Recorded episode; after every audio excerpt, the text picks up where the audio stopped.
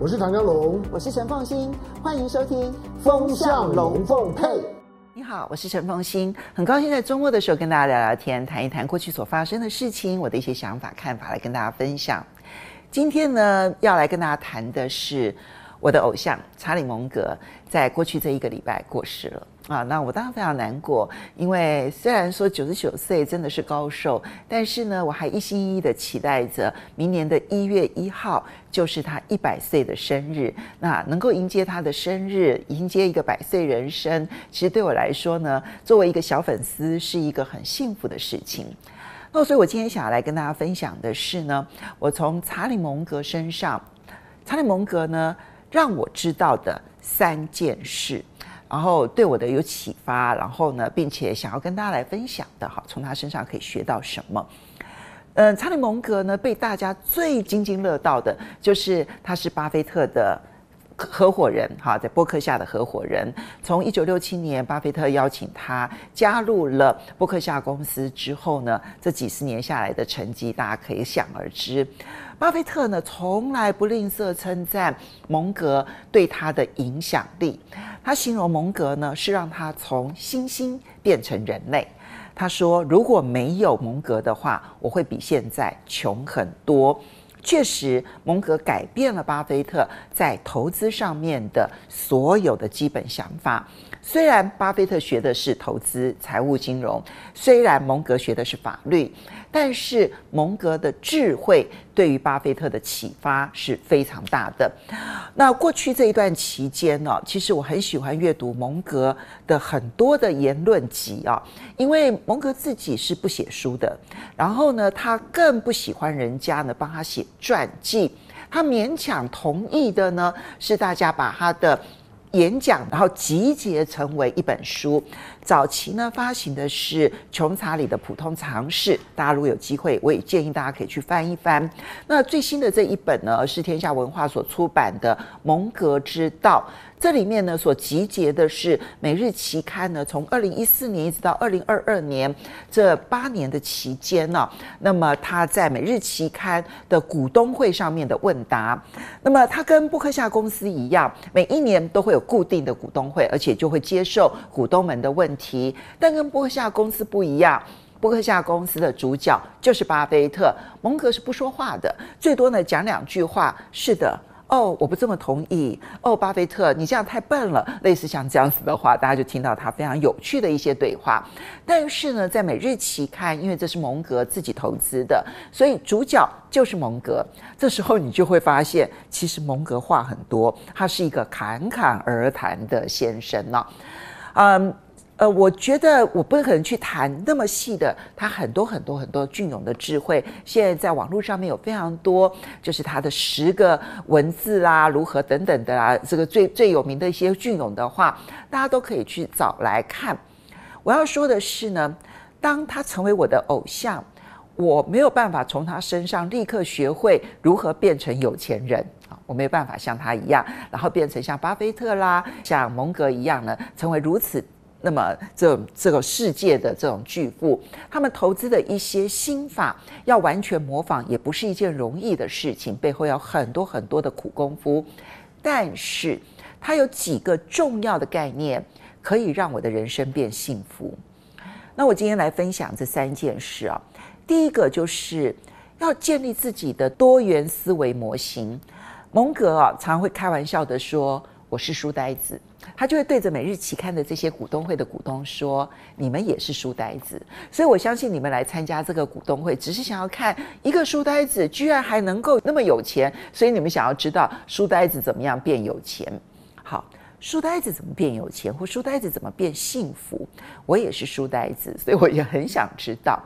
多元思维逻辑其实对于蒙格而言非常的重要。”他认为，如果任何一个人只学会了一个技能，只学会了一个专业知识，我们就会习惯的面对所有的事情，就用自己的专业知识呢去解答它，然后完全没有其他的思考的角度。到最后，我们就会犯了，就是看到东西都认为是钉子，就会拿铁锤一直锤，一直锤，一直锤。我们就会犯这样的一个错误。那怎么样子才能够建立自己的多元思维逻辑？阅读。大量的阅读，而且他阅读的范围是非常非常的广泛的。那当然，传记是他很喜欢读的一种阅读的类型，他甚至于读小说，甚至于读诗，这是软性的部分。但是呢，他读大量的工程学的书籍，而且他要学数学，尤其是跟排列组合、跟几率有关的一些书籍。同时，他非常的认真在研读心理学，因为什么是投资？投资不过就是判断众人的心理往哪一个方向走，而什么地方他们会犯错，我利用他们的犯错来取得重大的投资的好机会。所以，心理学对他而言非常的重要。会计学他也要学，然后这里面呢，很多的基础的物理学他也要学，因为这样他才能判断有些人讲的是假的，他可以很快的避开很多的陷阱。所以，呃，书呆子是什么？书呆子呢？从呃蒙格的看法来看，就是我应该在我自己的专业领域当中呢，努力的去钻研，但是至少要把自己百分之十到百分之二十以上的时间空出来。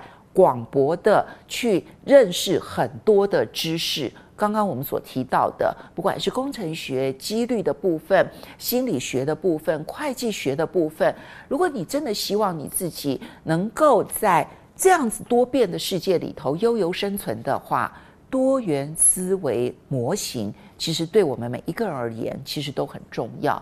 第二个部分是追求理性。他说：“我从年轻的时候，我就把追求理性当做人生目标。什么样子才是真正的追求理性呢？”他告诉我们说：“一切都要反过来想，就是我们在想事情的时候，我们很容易就一股脑的往一个方向去想，接着在这个方向上面搜集各种证据来佐证自己是对的。我们没有去给自己一个空间是。”那如果这个想法是错的呢？如果这个想法是错的，可能会是什么样的状况？如果我试着倒个方向说，那如果从这个角度出发，那么来看这件事情会是什么样子的情况？这就是一切反过来想。只要我们能够一切反过来想，我就能容许、容忍自己拥有很不一样的思维。这个就是一切都反过来想。当然啦，他举的一个例子是他曾经担任过空军的气象员，那时候是二次世界大战的时候。那当然，我们一般人就是诶，有什么样子的这些呃资料，然后接着我就去画模型，然后去看预判说可能天气会出现什么样的变化。他的想法不一样，他觉得说他要知道说，那么这些空军的军官们有可能会在什么天气情况之下出现发生，因为天气造成的失事。他去研究这些东西，等到他研究说，哦，他可能会因为意外的结冰，然后或者是因为突然之间的恶劣天气使得他没有办法降落，然后油箱就耗尽了，等等这些因素而导致失事的话，他就特别钻研这一些天气形态背后可能的一些模型、一些情况，然后专门针对这一些对空军最危险的天气形态钻研，而且提出警告。这就是一切反过来想，你要知道哪边会出事，然后接着我就反过来想说，那我应该如何去预防这些出事的状况？所以我觉得这就是一种很挑战自己的理性思维。当然，他理性思维当中还包括要避开一些对自己其实没有益处的一些情绪啦、一些愤怒啦。无论如何，把追求理性当成自己一个很重要的一门功课，我觉得对我们每一个人而言都会有很大的帮助。第三点，坦白说呢，蒙格真是中国的好朋友，他非常非常喜欢中国，一直到他过世前一个月，他接受美国的 Parkes 访问的时候，第一次好接受 Parkes 访问的时候，他还认为。不要看坏中国的经济。未来二十年，在大型经济体当中，如果有一个他看好的经济体的话，那就是中国。那么，嗯，其实从在这一本《蒙格之道》当中哦，因为它是这个跟股东之间的问答录，其实也确实有很多的股东问到了，就是对于中国投资这件事情。那蒙格觉得，他用什么角度来看好中国呢？他觉得。那么，中国有很多非常这个训练良好，而且呢，对于自己的未来，然后技术各方面呢，那打磨得非常好，然后非常有企图心的所有的人群。而这些人群呢，他们对于他们的技术所需要做出来的产品，他们努力的钻研，所以他们拥有很好的护城河。这个护城河是巴菲特跟蒙格常会用在嘴上的，意思就是说别人要跟他竞争很困难的意思。所以他觉得在中国这一些低垂的果实很多，因此他从来不看坏中国的经济，也不看坏中国的股市。虽然这两年你看到大陆的股市跌成这个样子，但他还是不看坏，因为他的时间总是以十年、二十年作为一个尺度。那很多人可能会问他说：“没有民主制度啊，没有啊，没有自由啊。”他说：“每一个社会其实都有它的制度背景。那么，其实过去美国、英国借由亚当·史密斯的那一套成功了。”可是他们把那个成功用自由跟民主挂在一起，但这并不表示资本主义只有在这样的制度之下才会成功。他认为中国历史有很好的儒家文化，他是用理解中国历史、中国文化、中国儒家思想的方式，然后去理解中国的。那我觉得，当有些人看好中国大陆的发展，有些人看坏中国大陆的发展。但是我在这边想要讲的是，蒙格他展现了一个不受意识形态所牵绊的看待事情的方法，也就是呢，如果你希望看待的是经济的发展的话，就请用经济发展当中的所有的一切因素元素来看待它的经济发展。而不要加上说制度这样才可以行得通，制度不是这样就行不通。这个其实对他来讲就是意识形态的偏见。